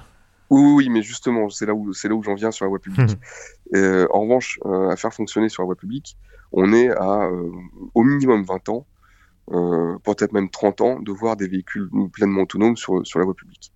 Euh, donc ce que j'appellerais, euh, enfin ce qu'on appelle des niveaux SAE euh, L4 ou L5, donc les niveaux 4 ou niveau 5. Mmh. la nomenclature L0, donc c'est aucune aide. Le niveau L1, c'est juste des aides à la conduite, genre le dépassement de ligne blanche et ce genre de choses. Le mmh. L2, c'est la conduite autonome euh, de niveau 2, c'est-à-dire euh, avec euh, supervision permanente du conducteur. Mmh. Le niveau 3, c'est le niveau où on peut enlever les mains des, du volant. Le niveau 4, c'est le niveau de conduite autonome où on a encore des commandes, mais euh, en fait le véhicule peut être complètement autonome euh, dans certaines situations. Donc c'est pas c'est pas tout le temps. Mhm. Et quand c'est tout le temps, en fait, il n'y a plus de commande. Donc L5, euh, j'ai pu lire récemment que le FSD Full Self Driving de, de, comment? Tesla euh, de Tesla a été un niveau 5, jamais de la oui. parce que niveau 5 déjà il n'y a pas de volant. c'est même pas un niveau 4, c'est même pas un niveau 3, ça reste un niveau 2. Oui. L'autopilote, c'est un système qui se chante d'un coup parce que d'un coup il, perd les pédales, hmm. et ainsi de suite. Donc c'est un niveau 2, c'est un très bon niveau 2, mais c'est un niveau 2. Euh, et donc, pour arriver au L4, donc qui serait le moment où on peut regarder, on peut être eyes off, c'est-à-dire regarder son téléphone ou voilà. Il faut, il faut plein de conditions. Il faut d'abord des conditions, des capacités de calcul qu'on n'a pas encore dans les voitures. On parle d'ordinateur euh, quantum et ainsi de suite. Il faut arriver en fait à un système qui peut réagir en temps réel pour appliquer des solutions qu'il doit inventer sur le moment. Donc, euh, on n'y est pas. on n'y sera pas avant longtemps. Il faut ensuite que le véhicule puisse communiquer, les véhicules puissent communiquer entre eux et avec leur environnement. Donc ça, ça peut s'accélérer sous le fait de tout savoir des téléphones mobiles. Les smartphones euh, permettraient en fait de, de d'interconnecter des véhicules qui ne sont pas qui sont pas connectés aujourd'hui euh, et de connecter avec les piétons et ainsi de suite. Mais on est encore très loin de ce qu'on appelle la technologie CV2X ou CV2X, euh, qui est le, la connectivité 5G entre le véhicule et son environnement. Hmm. Donc il faudrait que tous les véhicules soient connectés pour pouvoir faire, des, faire rouler des véhicules L4 sur route. Ensuite, il faut qu'on puisse euh, rouler dans quelles que soient les conditions climatiques. Hmm. Alors aujourd'hui, on se dirige vers des systèmes full caméra, donc complet avec caméra, avec une redondance radar parce que il est nécessaire d'avoir des radars euh, ou des lidars d'ailleurs pour pouvoir euh, confirmer qu'un faux positif est, pas, est, un vrai faux positif et pas une, femme en train de traverser la route comme on l'a vu à Phoenix il y a, mmh. deux ou trois ans et qui s'est fait renverser avec Uber. Donc voilà, c'est euh, il y a toutes ces conditions là qui font que aujourd'hui on est encore très loin d'un L5 mmh. ou alors on est sur un L5 à basse vitesse, c'est-à-dire des navettes Navia mmh. ou Zimal ou euh, ou Torque ou autres euh, qui sont des des, des transports de personnes qu'on va pouvoir faire circuler sur des voies à part mais euh, qui peuvent très bien prendre un piéton pour un faux positif ou pas voir un vélo arriver parce qu'il arrive vite sur la droite et donc euh, à low speed en fait on peut arrêter net un véhicule mais pas toujours donc euh, tant qu'on est tant qu'il y a un risque en fait parce que ces véhicules là ont, une capacité de calcul limitée parce qu'on n'a pas encore trouvé il faut savoir que dans l'industrie automobile il faut toujours trouver des deux ou trois meilleurs compromis pour pouvoir pousser une technologie à, son excellence. Et on est très loin des deux ou trois meilleurs compromis pour le moment. Donc, euh, pour l'instant, on est tous en train de tester, enfin, on est tous, tous les constructeurs, les équipementiers sont en train de tester des solutions qui sont toutes différentes. Et, euh, donc, tant qu'on n'a pas encore trouvé la meilleure solution ou le meilleur compromis, le meilleur compromis, c'est pas la meilleure solution, mais tant qu'on n'a pas le meilleur compromis sur euh, ou les meilleurs compromis, on pourra pas exploiter en fait une solution technique jusqu'à son excellence. Donc, euh, on est très loin pour le moment d'un niveau même L4 faut savoir que quand on regarde son téléphone portable et qu'on quitte la route des yeux, même avec un autopilote ou un super cruise, il faut en moyenne 46 secondes pour revenir, euh, pour se remettre au volant. Hmm. C'est-à-dire 46 secondes, c'est le temps de reprendre conscience de, la, route, qui, hmm. Voilà, de la situation complète. Parce que l'œil humain anticipe. Quand on voit un véhicule qui commence à porter un peu sur la, la voie de gauche, on sait que le véhicule, il va peut-être mettre son clignotant ou pas d'ailleurs, mais changer de fil. Le robot, lui, euh, qui va faire la conduite automatisée, il sait pas faire ça. Hmm, il va voir qu'à un moment le véhicule passe la, ligne, donc il va dire bon ça y est le véhicule change de fil. Et c'est pour ça qu'on a des systèmes de conduite autonome qui, ont beaucoup d'hésitation, qui zigzaguent un peu par moment, euh, qui d'un coup vont, vont, se couper parce que d'un coup ils perdent les, euh, les euh, j'ai eu le cas avec une Tesla autopilote où le véhicule en plein milieu d'un carrefour a, a, chanté le système hmm. euh, parce qu'il n'y a plus de ligne au sol. Donc euh, maintenant, elle s'est sauté, le, elle s'est sauté le, le, le, le, carrefour, mais par exemple, elle sait pas lire les panneaux des travaux. Donc, euh, hmm. elle va finir par taper des cônes.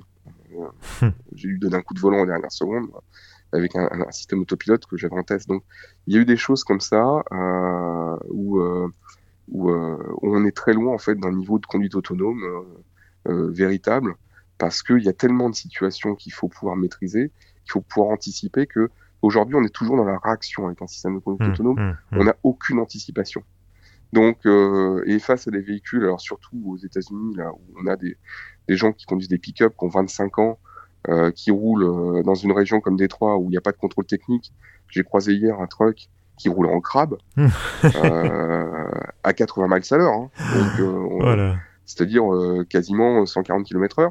le truc, le truc roulait en crabe parce que le châssis était, suffisamment tordu. Puis vous roulez des voitures avec euh, une roue qui touchait plus le sol. parce que la elle fait des tonneaux. Donc, là, les capteurs, ils pètent les plombs, là. Ben, le capteur, il, il sait pas quoi il a à faire. extraterrestre. J'ai vu une voiture rouler avec des cordelettes à la place des portes parce que les portes euh, sont fermées, la voiture des tonneaux aussi. Donc euh, c'est très difficile de remplacer l'œil humain pour toutes les situations. Et le système de conduite autonome ne sera acceptable que s'il est meilleur que l'homme. Sans quoi, pourquoi est-ce qu'on paierait des systèmes qui valent 8 ou 10 000 euh, euros ou dollars pour arriver au même résultat que l'homme? Ça n'a aucun sens. Donc il faut arriver à un niveau d'excellence qui, qui aujourd'hui, en fait, peuvent être euh, établis, et c'est là où les États-Unis peuvent faire une différence, c'est que premièrement, on a la Silicon Valley, hmm. Donc on a le, le, le, le, poumon de programmation au niveau, euh, au niveau mondial, et on a, on a Détroit, qui reste la capitale automobile au niveau mondial. J'en avais parlé dans le, dans le, dans, podcast avec toi.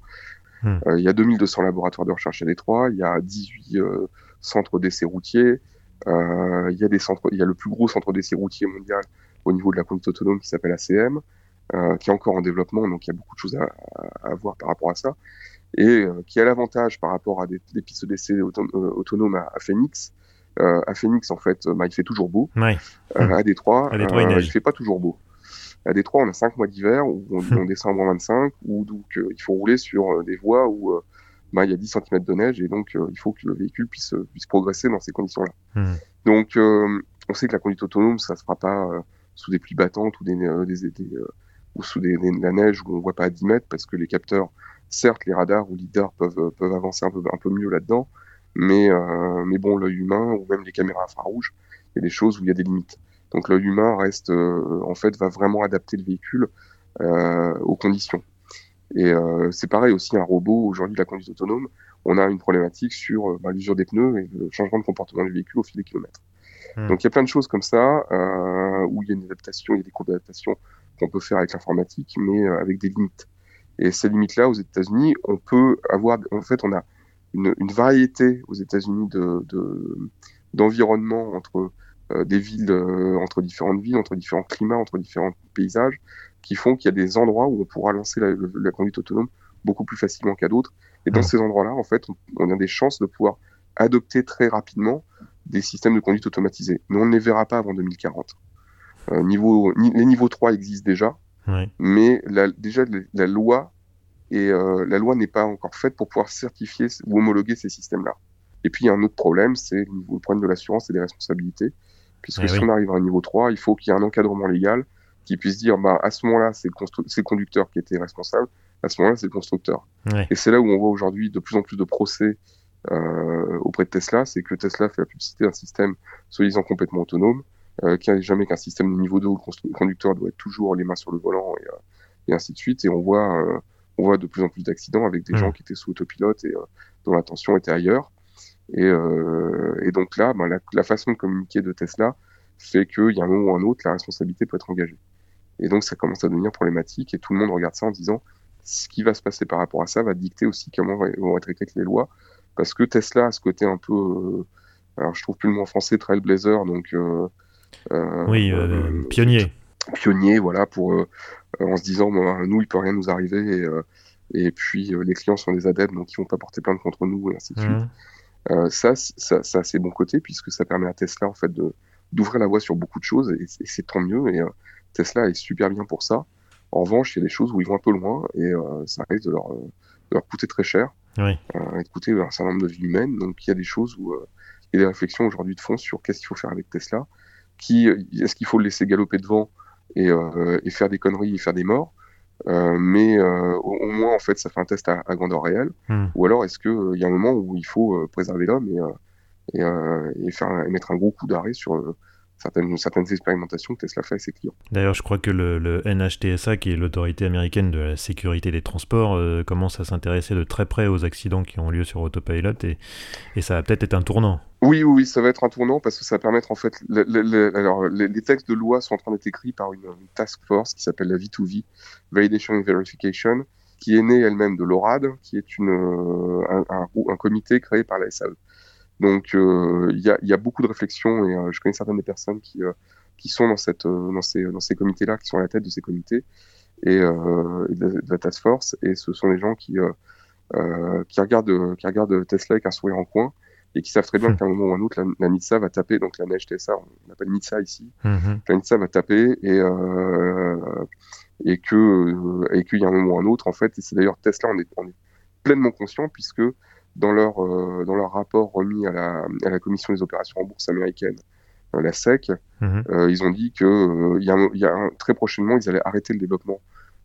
ils allaient atteindre le maximum du développement de leur système de conduite autonome et peut-être peut-être en arrêter le développement. Ouais. C'est écrit noir sur blanc dans leur hmm. rapport, publié en, c'était publié, je sais plus en avril ou en mai. Bref, ils sont mis dans une impasse. Ils savent eux-mêmes que voilà, il y a un moment où ils vont atteindre une limite et qu'ils n'investiront plus dessus. Et euh, il y a énormément de procès. Hein. Il y a beaucoup de procès dont on ne parle pas parce que ce sont seulement des blessés euh, hmm. au, niveau de, au niveau de la conduite autonome, mais il y, en a, il y a quand même plusieurs centaines de procès euh, contre Tesla euh, en Europe et aux États-Unis par rapport au par rapport au autopilote. Donc donc c'est pour ça que les autorités commencent à s'y intéresser de, de près. Et, euh, et, ça pourrait être problématique parce que si Tesla perd le, le, le système, enfin son système autopilote ou, ou perd l'autorisation de, de, pouvoir le, le, mettre en avant, euh, les équipements des Tesla sont quand même assez chiches. La finition est très légère. Hmm. Euh, donc, à part les, euh, les performances des véhicules, s'ils perdent l'autopilote, ils perdent quand même leurs arguments de vente principaux. Ouais. Donc ça pourrait être un, un, un, problème à terme pour le constructeur. Parce une source de revenus non négligeable, puisque c'est souvent une option, en tout cas le full self-driving est une option qui est très chère en plus. Donc, euh... 10 000 dollars. Voilà. Donc, euh, qui a baissé à 5 000, qui a remonté à 10 000, parce que bon, Tesla, on connaît la politique tarifaire, on pourra en parler, oui, on pourra en parler longtemps. Je pense qu'on pourrait faire un podcast dessus. oui, bah écoute, peut-être que peut-être peut-être qu'il faut qu'on fasse effectivement que je te réinvite pour qu'on parle de Tesla. Il y a tellement de choses à raconter. Bon, écoute, il y a beaucoup de euh, choses à dire, mais voilà. Écoute, Bertrand, c'est cool. On est déjà on est déjà sur un bel épisode assez long. Alors, on va, on va, on va attaquer euh, brièvement les, les, les, questions rituelles en conclusion. Tu avais, tu avais échappé la dernière fois, mais tu n'y échapperas pas cette fois-ci. Alors, la première, la première, c'est ta, ta, dernière recherche auto sur les sites de petites annonces, c'était quoi? Euh, J'en ai fait plein dernièrement. on en fait tous plein. Euh, voilà, on en la, la, chasse, c'est le meilleur finalement. Bah euh, J'ai regardé, regardé, deux choses très différentes. Euh, je dois remplacer ma Charger l'année prochaine parce que c'est je l'ai en leasing. Et je regarde un peu la, la, situation des prix aujourd'hui sur les voitures neuves qui est mmh. complètement délirante aux États-Unis, plus encore qu'en Europe parce que à cause de la pénurie des composants électroniques. Voilà, la pénurie des composants électroniques et d'autres chargeurs qui sont au prix catalogue aujourd'hui à 48 000 dollars s'échangent euh, sont sur les sont vendus à 70 000. donc euh, ah oui. donc je regarde, je suis ça de près. Donc euh, c'est une de mes recherches régulières. mais je regarde beaucoup en ce moment des ce qu'on appelle ici des winter beaters ou des project cars. Ouais. C'est deux choses différentes, mais les winter beaters, c'est parce que il y a tellement de sel pendant 5 mois qu'il y a beaucoup de gens qui veulent pas rouler avec leur belle voiture ouais. pendant les mois d'hiver. T'achètes une poubelle pour l'hiver, quoi. Exactement. Et il y a des voitures, en fait, euh, moi j'ai vu des voitures dans lesquelles on pouvait voir à l'intérieur, à travers la porte, tellement il y avait de rouille. euh, comme il n'y a pas de contrôle technique, encore une fois, ah bah oui. euh, voilà. Ça s'appelle, si ça s'appelle la Rust Belt dans le coin, c'est pas pour rien.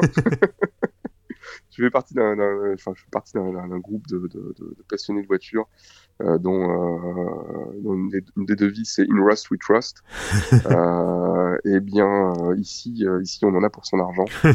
la rouille, la rouille attaque tout, sauf ben, mon F150 puisqu'il est en aluminium. Ah oui. Mais à part le châssis qui est en acier, lui, tout piqué de rouille, les, les, les cils en bloc et tout, c'est la rouille de surface, mais c'est impressionnant de voir que mm. un véhicule qui a deux ans, ouais, deux ans, quoi, 14 000 miles, est déjà piqué de rouille. alors c'est de la surface, hein, ça doit rester protégé, mais euh, on voit que les pièces d'usure, en fait, euh, si c'est pas les caoutchoucs qui craquent, ça va être la rouille. Donc, j'ai regardé un peu les Winter Beaters, je regarde des vieux Jeep Cherokee, euh, mmh.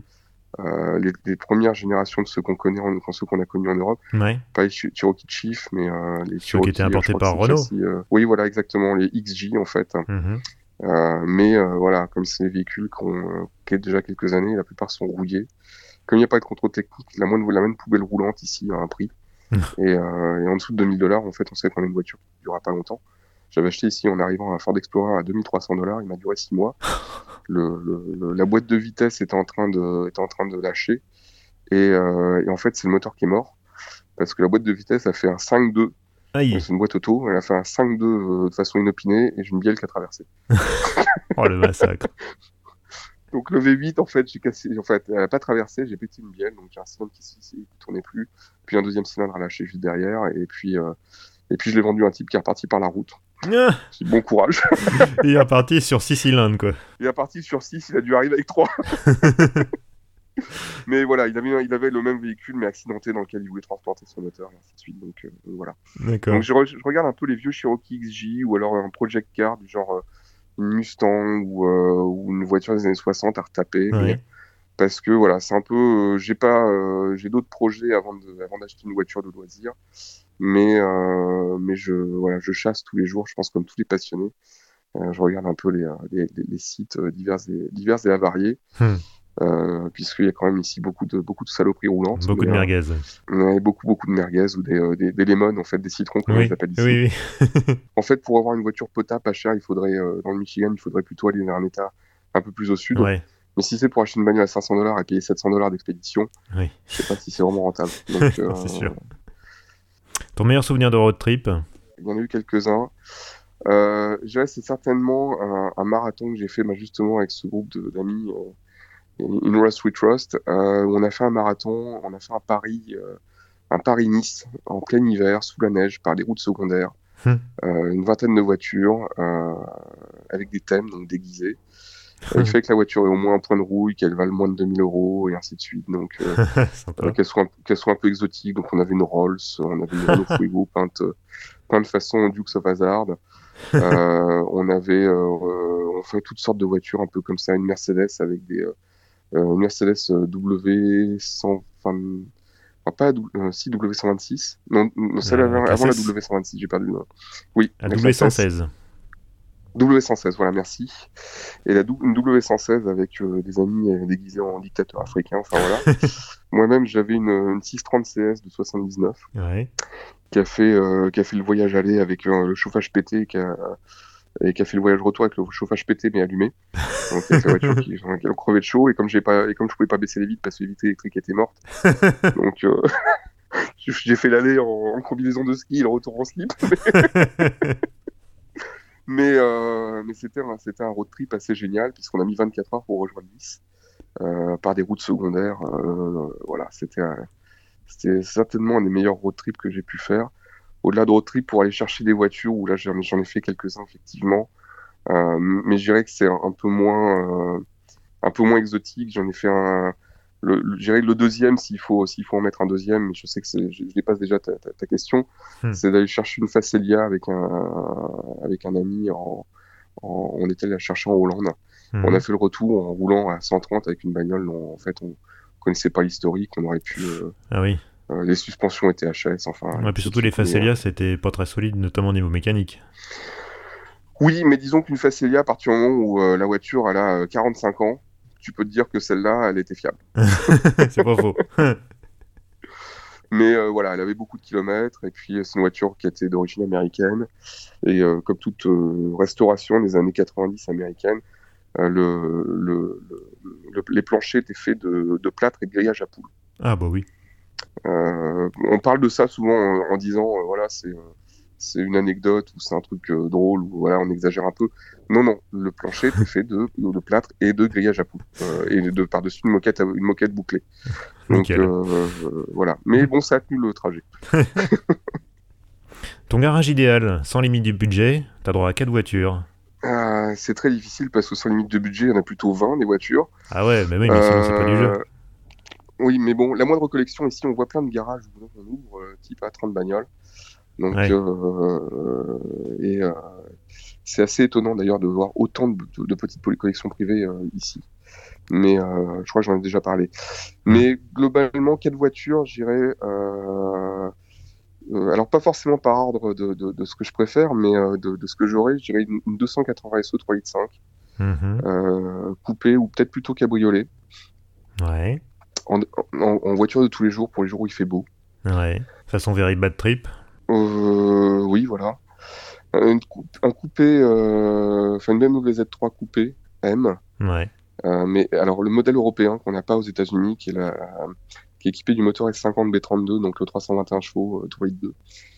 dans mon garage idéal, je mettrais peut-être une Charger 69 ou 68. Ouais. Ou, ou une Roadrunner. En fait, c'est un peu la même carrosserie, mais ah non, je sais, bah oui, non, une coronette, euh, une coronette Super B à, 12, 69,5. Voilà. Voilà, c'est pointu ça. C'est pointu, mais c'est un 440 six-pack. donc c'est un moteur qui fait 6 litres, 6 litres 5. pardon, 7 litres 5. Ouais, c'est ce qu'il faut. Hein. Euh, qui faisait 375 chevaux sur la fiche technique et qui en sortait plutôt 450. D'accord. Pour une fois, c'était dans l'autre sens. Ben, c'était souvent dans l'autre sens parce que euh, à l'époque, il fallait que les assureurs euh, passent les véhicules. Le moteur émis qu'on donnait à 425 chevaux en sortait plutôt entre 530 et 550. la, la, Corvette 427, je crois que c'est la L88, qui était donnée aussi pour 400 chevaux ou 450 chevaux elle en sortait plutôt entre 550 et 600. Ah euh, donc à l'époque, euh, à l'époque, des gens ont, triché dans l'autre sens. c'est euh, voilà, c'est et donc c'est un non, c'est un modèle, un, modèle que j'ai croisé ici, une voiture qui vaut facilement 2 ou 300 000 dollars. Ah Il y a beaucoup d'oscillations dans les prix des voitures de collection aux États-Unis. Un jour, elles valent 150 000, le lendemain, elles valent un million, et puis de nouveau, elles valent 150 000. On voit des choses assez extrêmes. Hein. C'est bon, le pays des extrêmes ici, donc. Donc voilà, mais donc euh, ouais, une coronette à 12, euh, 60, 69,5 parce qu'elle est sortie sur la deuxième moitié du millésime, euh, qui est un, modèle avec une boîte 4 rapports et une 440. Et il t'en reste une. Et il m'en reste une, ben, peut-être le Winter Beater, on va hmm. prendre un truc un peu utilitaire qui sert un peu à tout parce que voilà, j'habite dans le Michigan et on va dire un Dodge Ram 1500 TRX donc qui est ah le Dodge Ram euh, avec le, moteur L4. Avec le moteur L4, donc il sort 702 chevaux, que je croise très régulièrement dans le coin, il y en a plein, et euh, qui a une gueule pas possible, euh, qui a des aptitudes en tout terrain, et qui a encore une benne dans laquelle on peut mettre tout un tas de saloperies, et Nickel. Et, au, et, au feu rouge, il avance aussi fort que ma Dodge, que ma Charger. Donc, qui est pas, qui a pas le moteur L4, qui a juste le, le 2, le Slip 4, pardon. Et, et donc, mais, mais pour un truck, c'est déjà, voilà, je pense que le garage idéal, ce serait peut-être à peu près ça. Hmm. Euh, donc voilà. c'est pas mal.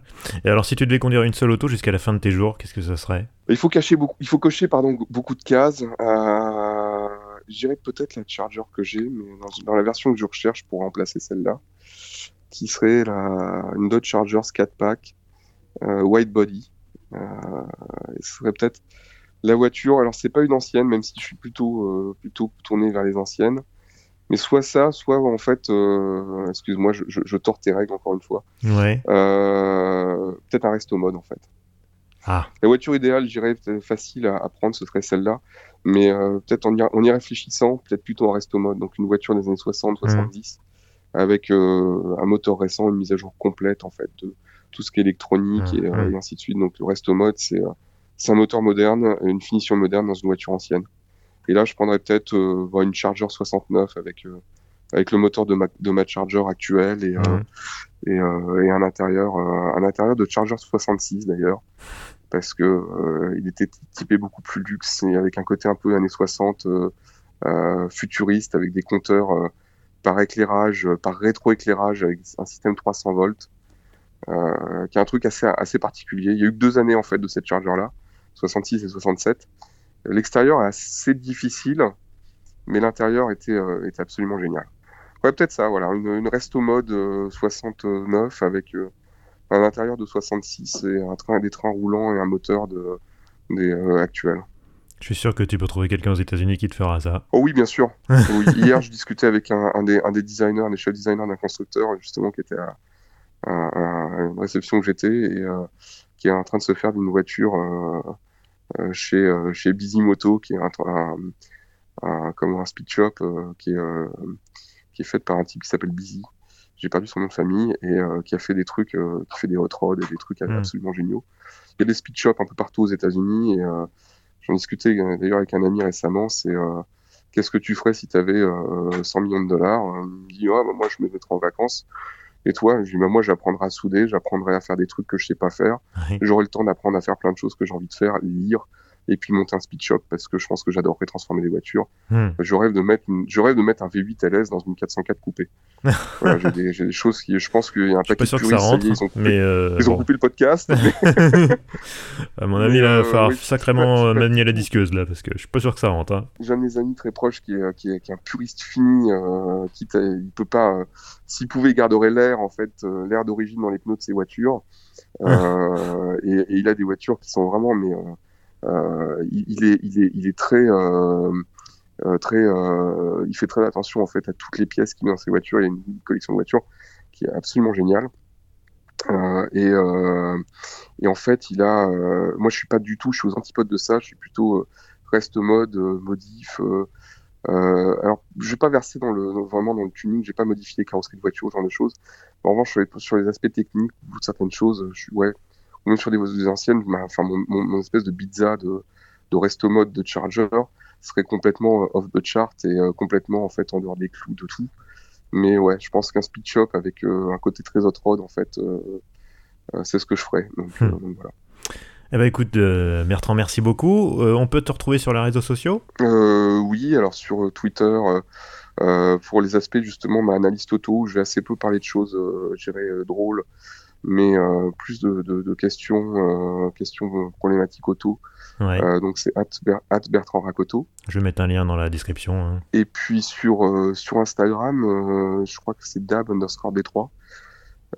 donc dab qui est un de mes surnoms. Et, euh, et donc euh, et donc où je poste là beaucoup de photos de voitures croisées à Détroit donc euh, ça donne une idée je pense de, de ça donne une idée des, de la car culture de, de ce qu'on trouve dans la région de la car culture et de ce qu'on peut trouver dans les rues on peut se hmm. retrouver au, au feu rouge à côté d'une d'une d'une Aventador ou, ou d'une ou d'une Saline S7 et ou d'une Corvette qui a l'air toute d'origine mais qui fait 1800 chevaux.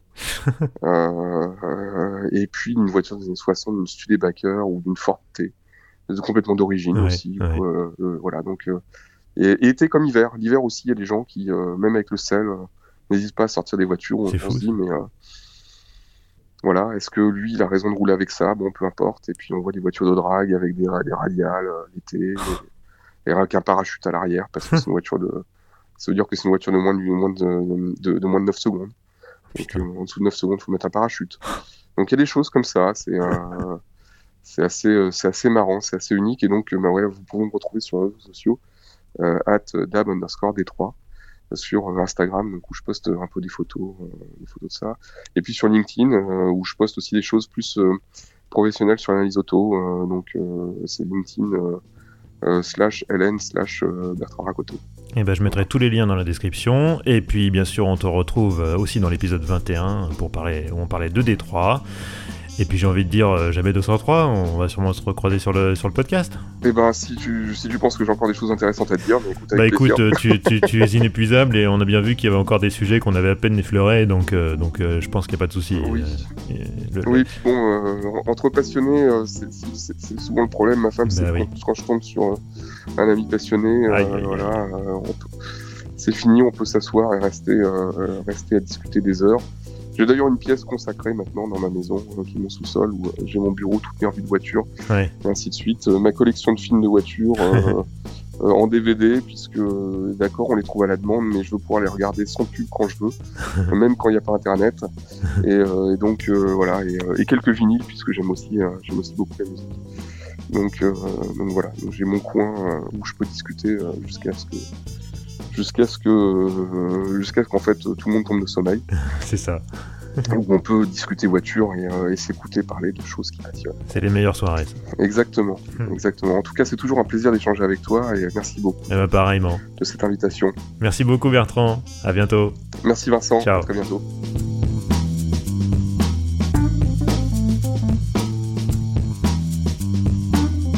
Et voilà, merci d'avoir écouté cet épisode de rentrée d'Histoire d'Auto, qui était peut-être encore un peu long, je suis désolé, mais en même temps il y a tellement de choses intéressantes à raconter. Bref, si ça vous a plu, n'hésitez pas à vous abonner sur toutes les plateformes de podcast. On est même maintenant sur Stitcher, pour ceux qui connaissent. Euh, on est aussi sur YouTube, Apple Podcast, Google Podcast, euh, que sais-je encore. N'hésitez pas à laisser un commentaire, une note, un pouce bleu, bah, tout, ça fait toujours plaisir d'avoir de vos retours et puis ça aide aussi à propulser ce podcast euh, vers de nouveaux auditeurs, en tout cas je l'espère. Vous pouvez retrouver Histoire d'Auto sur Twitter, Facebook, Instagram. Pour me contacter en direct, euh, bah, vous avez aussi le mail histoiredauto.gmail.com. Enfin n'oubliez pas, Histoire d'Auto, c'est un nouvel épisode tous les premiers et 15 du mois. A bientôt et bonne route. Ciao